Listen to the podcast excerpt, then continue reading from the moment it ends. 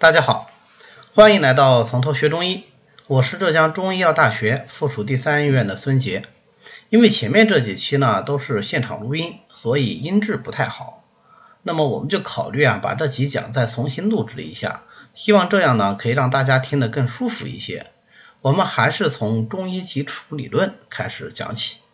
那么在正式学习中医之前呢，我想我们有几个问题要先想想清楚。大家肯定。都不是中医专业的，至少大多数不是中医专业的，但是一定都有自己从事的专业。那么，任何一本专业书，它开篇的第一句话一定是解释这门科学是什么，对吧？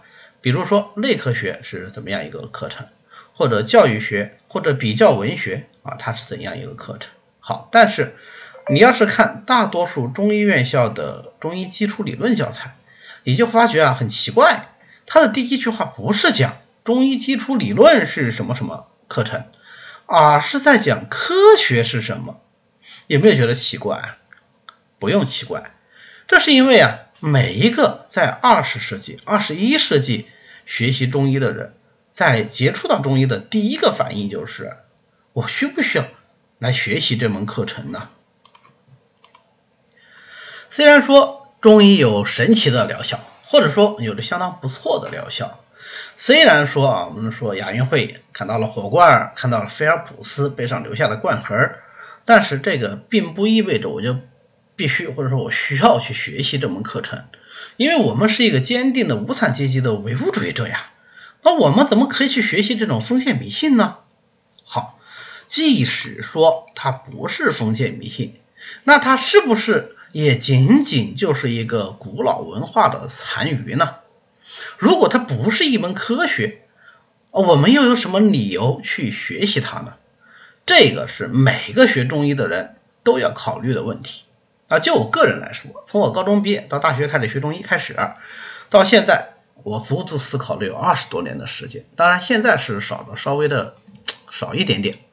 那么，到底什么是科学？大家可能还真的没有认真的去想过，但是我们经常说啊，哎，这事儿不科学，对吧？科学这个词儿我们是经常用的，但是我们好像真的不知道到底什么是科学。好，那如果我们不知道什么是科学，我们就没法判断一个知识体系啊，或者是一个学科它是否是科学，对吧？那么进入第二个环节，假设在此之前你也没有接触过中医，那你有没有想过什么是中医呢？那估计也不会想啊，这也很正常。有一次我问我妹妹啊，我妹妹是搞物理的，有天我就问她，因为那时候我特别纠结，我看了很多自然哲学的书，了解什么是科学啊。然后有一天我就问她，我说，哎，你有没有想过，你们做出来的这个结论，你做的这个研究，最后的结论是不是科学的？她很惊讶，她说，如果我已经按照我的方法得出了这样的结论，那这个结论怎么可能不是科学呢？这个。不需要我考虑，根本在我考虑的范围之外。所以考虑这个问题的只有我们中医啊。我们中医更悲催的是，我们还得考虑什么是中医。什么是中医？绝对不是说老先生用的医就是中医，对吧？中医是怎样一个理论呢？啊，中医是基于中国的古代哲学体系而形成的，以阴阳五行为基础来指导我们进行各种临床实践的一门学科。所以它的核心是什么？是在哲学体系为基础的指导下，以阴阳五行为最基本的指导原则。那这样的话，它就延伸出了两个最重要的特点，就是整体观和辩证论治。这个我们后面还会详细的说。所以如果没有这两个特征，它就不是中医；有这个特征，它就是中医。好，那知道什么是中医以后，我们再来看一看，那中医是不是科学呢？这又回到我们前面的问题，什么是科学，对吧？关于什么是科学这个概念呢，其实是不需要去讨论的。为什么呢？因为在我们讨论之前啊，呃，那些搞科学的人他自己也没有想过说自己搞的是个什么东西，对吧？在很早的时候啊，我是说，那你去问法拉第，你说，哎，你在搞啥呀？他说，我不知道在搞啥，我只是在研究电和磁的关系。至于电和磁的关系是不是科学，那不是我关注的重点。但是在二战以后。人们逐渐的开始关注什么是科学，开始对科学的划界进行分析。什么是划界呢？划界就是我们画条线啊，在这线的这边那就是科学，在这个线的那边，那就不是科学。为什么会出现划线啊，也就是所谓的划界问题这种情况呢？啊，会出现这个问题呢？那是因为随着我们现代科学的发展，我们就发现有很多东西我不知道它是不是符合我们经典意义上所说的那个 science 的概念，所以就有必要对 science 进行重新的定义。所以很多科学家说我们不是 scientist，我们 science man。啊，scientist 是说我是基于科学这些知识啊，science man 是说我是在追求科学途径中的这么一群人，我们就在追寻科学啊。OK，那这样一群人，他当然就是要了解什么是科学。于是这个问题就出现了，什么是科学呢？最早的时候由波普尔提出的啊，所谓科学就是可以被证实的理论体系。什么叫被证实呢？就是说你的每一个点儿。都可以用严密的逻辑推导出来。最典型的欧式几何，欧式几何大家都学过啊，就是所平面几何啊。那平面几何的每一个定理都是由它的五大公理经过严密的逻辑论证推出来的，这个东西就是科学。那么反过来，所有的不能够严密的通过逻辑，基于少数几个公理来证实的理论，那。就不是科学。比如说巫术啊，他说这个太阳是我帮他祈祷以后他才升起来的啊，这就是他的观点。这个观点能够被逻辑证实吗？它不可能被逻辑证实啊，所以它不是科学。但是这样的问题就来了，因为我们认为啊，科学是代表正确的或者是呃不证自明的公理的，至少我们曾经这么认为，对吧？那么如果这个公理被改变了，那整个理论体系不就被改变了？那科学还是我们曾经认为的那些事实吗？比如说欧式几何，大家都知道，对吧？可是后来又有人黎曼几何，那么你个过去的平面几何的公理啊，欧式几何的公理，过直线外一点能够引，且只能够引一条直线平行于已知直线，啊，这是它五大公理非常重要的一个公理。这个公理如果改一下，改成过直线外一点能够引无数条直线平行于已知直线，那这个就变成什么？那就变成黎曼几何，对吧？那它的公理改变以后，整个几何体系几乎就完全发生了改变，这就引起了人们的思考啊，这个证实理论是不是合适？它是不是合适所有的学科？不合适，对吧？所以它被淘汰了，或者说呃出现了新的理论来代替它。那么什么新的理论呢？啊，要有人提出一个相反的观点，叫什么？叫做证伪理论啊。现在我们很多。网上讲科学，他们都会提到有证伪理论。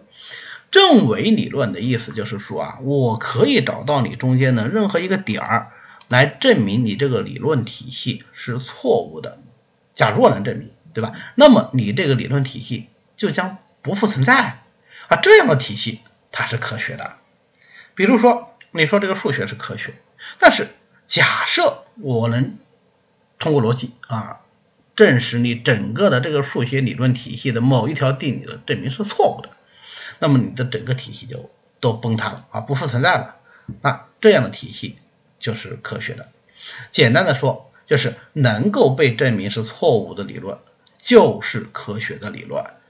这个呢，有一个典型的事例是谁呢？爱因斯坦啊，爱因斯坦大家都非常熟悉，对吧？他提出了广义相对论以后呢，实际上一直没办法就在实验室里得到。正是，因为这个框架实在是太大了。那直到有一天呢，来了一个绝佳的机会啊，就是科学家预测到，如果啊，呃，爱因斯坦预测到啊，如果是光线它经过一个有足够大引力的地方，比如说黑洞啊，引力特别大，那么这个光线它发生扭曲，这个当然过去跟我们过去经典的观点是不一样的。而我们说光线是不可能改变它方向，它一定是直线运动的。但是呢，我们没法去观察它，没法直接去观察它。直到有一次，恰好有一个超新星爆炸，而这个超新星和地球之间呢，恰好有一个黑洞。所以理论上来说，当这个超新星爆炸的时候，我们应该是看不到这个爆炸现象的，因为正好有个星体把它挡住了啊。但是呢，根据爱因斯坦的计算，他说我们能够观察到，因为这个光线绕了一个圈，它流曲了。啊，所以只要科学家能够观察到这个超新星爆炸，那就证明什么？爱因斯坦的理论是正确的。而假设你观察不到，那这个理论就是错误的。OK，这个不是我们的关注点啊，因为我其实也不懂物理学，这个也是在科学史里看到的一个案例，对吧？那么我们关注的重点是什么呢？关注的重点是在这个科考队出发之前啊，就召开了一个很盛大的记者招待会，在记者招待会上，就有一个记者他问爱因斯坦，他说啊，那假如他们没有观察到光线的弯曲，那你你将何去何从，对吧？呃，爱因斯坦说，呃，我将放弃我的这个理论，这个就是可证伪。啊，所以爱因斯坦的这个理论那就是科学的，但是很快可证伪理论它也有问题，那为什么呢？因为很多我们认为是科学的东西，但它不停的呃在被证伪，但是也不停的就呃无法的被证伪，对吧？你比如说物理，物理呃牛顿力学，牛顿力学当然推翻了他以前的那些呃经典的物理，但是。在牛顿力学之后，出现了相对论，出现了量子力学。那他们实际上，呃，就说哦，牛顿力学只是在一个非常小的范围内讲机械力学的时候你是适用的，但是在一个更广阔的宇宙尺度，或者在一个更微小的量子尺度，你是不合适的，对吧？那么这样的理论，它到底是不是科学呢？好像也很难说，对吧？还有更经典的例子，比方说数学，那数学到底是不是科学呢？那我们通常也不会说数学是伪科学，对吧？但是数学是没法被证伪的，能理解吗？因为数学本身就是靠严密逻辑推导出来的。如果说你最后说它被证伪，只能说你这个题做错了，对吧？你推导推错了，所以数学是没法被证伪的。那如果按照这样的标准，数学就不是科学。那我想很多人是接受不了这个观点的。所以呢，在六十年代的时候，美国的库恩他就提出了一个范式理论。啊，这个是我要讲的重点，因为。范式理论其实跟中医的关系最大啊。什么是范式理论呢？就是他认为啊，什么是科学啊？科学是具有可革命性的，就是说它能够发生巨大的变化。那么一个科学的理论体系，它会共用一套术语或者说话语体系，具有共同关注的核心问题啊，这样一个理论体系，他认为就是科学。那么大家想一想，我们的医学是不是科学呢？那医学当然就是科学，对吧？我记得很早很早前我刚上丁香园的时候，当然那个时候丁香园也是呃刚刚成长起来。我曾经看到这么个帖子，这个帖子呢是一个非医科专业的呃网友留的。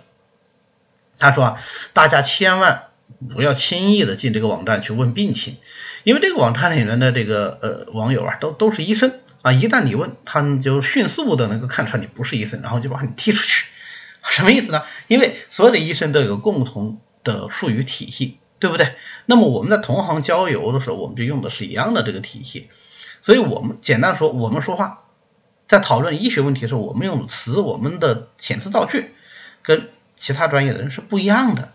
所以我们同行交流的时候，就很容易被识别出来，对吧？然后手手术的时候说 suction，他会给我一个吸引器，对吧？我不会是把那个什么吸尘器给我拿过来，对吧？不会这么说啊，我这个吸的什么东西拿过来，不会这么说，对吧？我们有专有的术语体系。那么不同的理论体系，它就有不同的术语系统，不同的术语系统，或者说不同的科学系统，不同的学科之间，它是不具备通约性的。什么叫通约性？就没法沟通啊，相互之间鸡同鸭讲，它没法讲。这能理解吗？就是，也许我们在座的一下子不好理解啊，但是你们想一想，在科学史上有发生过多少次啊，化学家、物理学家、生物学家、数学家啊相互争执的鼻青脸肿。对吧？打的鼻青脸肿，你就知道这个事儿怎么发生的，对吧？同样是水，对吧？化学家说这个水一氧化二氢嘛，对吧？二氢二 O。物理学家说不是啊，我们关注关注它的三态性呢，那水呀、冰啊、气啊，它的密度啊、它的流动性呐，对吧？那么化学家说，哎，你只关注这些指数，是因为一氧化二氢它的这样的一个化学键。它是三个原子这么组合起来的嘛，对不对？所以那还是我们分析的有道理。那物理学家说，哦，它之所以这么结合，是因为啊，这三个原子之间有这样的电磁属性，有这样的量子属性，对不对？它的电子这么这么转，是那么那么转，它的质子中子，OK，你看开始打架，对不对？为什么会打架呢？有没看到他们用的是两套不同的术语体系，所以会打架？这就叫做范式不可同约性。当然，物理和化学，因为他们嗯，应该说是异母同胞。啊，所以相对来说还好一些。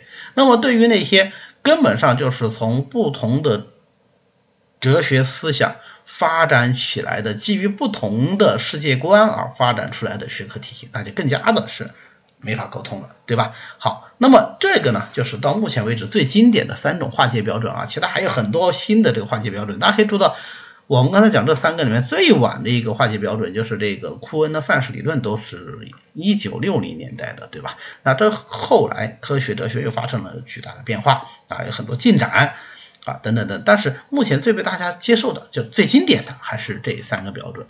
那就这三个标准，我们来看看中医是不是科学。那同时呢，也对照一下医学是不是科学。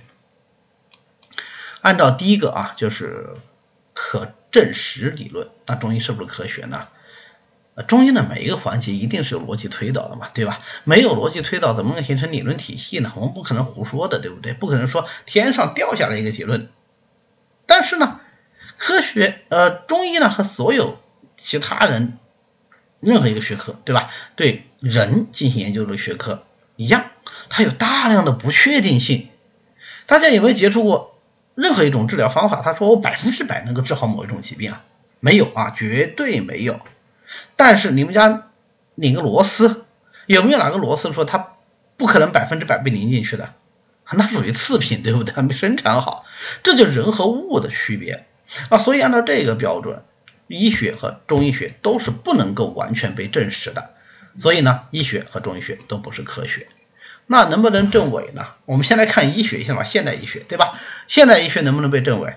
能不能证伪？就是只要出现一个点，说，哎呀，我原来这个理论跟那个实际不相符嘛，OK，那我这个整个理论体系咣塌了啊，就被废弃掉，会这样吗？不会，对吧？我们学习任何一个疾病都有 n 个假说啊，假说是什么意思？没有定论嘛？A 假说和 B 假说完全可以是针锋相对的，所以它不是可以证伪的。所以医学它也不是科学啊。从这个可证伪的角度上讲，那中医呢？中医就更加不是科学。那怎么去证伪啊？对吧？你取任何一个点攻击中医，说，哎，你这个不符合事实。中医说，对啊，我承认这不符合事实，所以我将修正我的理论。说我改，我改还不行吗？对吧？他不会说像艾斯坦那样，我放弃我的整个理论。他不会，对吧？这一点其实跟医学是一样的，所以大家老大不说老二啊，都不是科学。那最后按照范式的这个体系来看，中医是不是科学呢？或者说医学是不是科学呢？啊，西医有西医的术语，中医有中医的术语，心理学有心理学的术语，对不对？好，那么他们都各自有各自关注的核心问题，对不对？他们各自都有自己的革命性的变化。对不对？所以当然他们都是科学，但是在这两个学科之间啊，中医和西医之间，既然按照范式理论说他们是科学，我们就按照范式理论来说，他们之间就具有什么不可通约性。所以中医和西医之间经常是鸡同鸭讲，为什么？因为它你用的就不是一个术语体系呀，所以没法被通约啊。好，重点来了啊，我花了这么多精力讲科学啊，不科学啊。就是要告诉大家不可通约这个范式的概念啊！如果你们感兴趣，你们可以去看一下库恩的书。那库恩的这个科学结构的革命其实蛮薄的一本书，你就会对我们刚才讲的这个结论有深刻的认识啊！既然是不可通约的，所以呢，无论大家以前是从事什么行业的，有没有受过严格的科学训练，反正从现在开始啊，你开始学中医理论开始就。抛去掉你们所有的已知的与人相关的各种知识啊，当然首先就是医学知识，对吧？那假设我已经不记得这些知识，然后我重新的开始学习这个理论体系，否则你就难以为继呀。为什么？因为两个系统的术语会打架。你想，一母同胞的物理和化学就能打架，你就可以理解是吧？中医和西医在你脑子里面打架那种痛苦的感觉，这种痛苦的感觉，应该说每一个学中医的人。都体验过，所以我不希望大家再来学中医的时候再体验一次啊，非常人所能堪呐啊，所以不要去体验它。好，那这个呢，就是我们今天要讲的主要内容，也是我们这次课的最核心的思想。因为你有了这个思想以后，你才可以自学中医的内容，也可以自学所有的中医内容。如果没有这个思想，那你就会学得非常的痛苦。OK。那么下次课呢，我们就正式的进入中医学的内容。啊，特别提示一下，为了方便中医爱好者和初学者交流和学习中医呢，我们建立这个从头学中医的微信群啊，欢迎大家扫描下方的二维码啊，加我们群管理员的个人微信，并且发送“从头学中医”，他就会拉大家入群的啊。好，我们下回再见。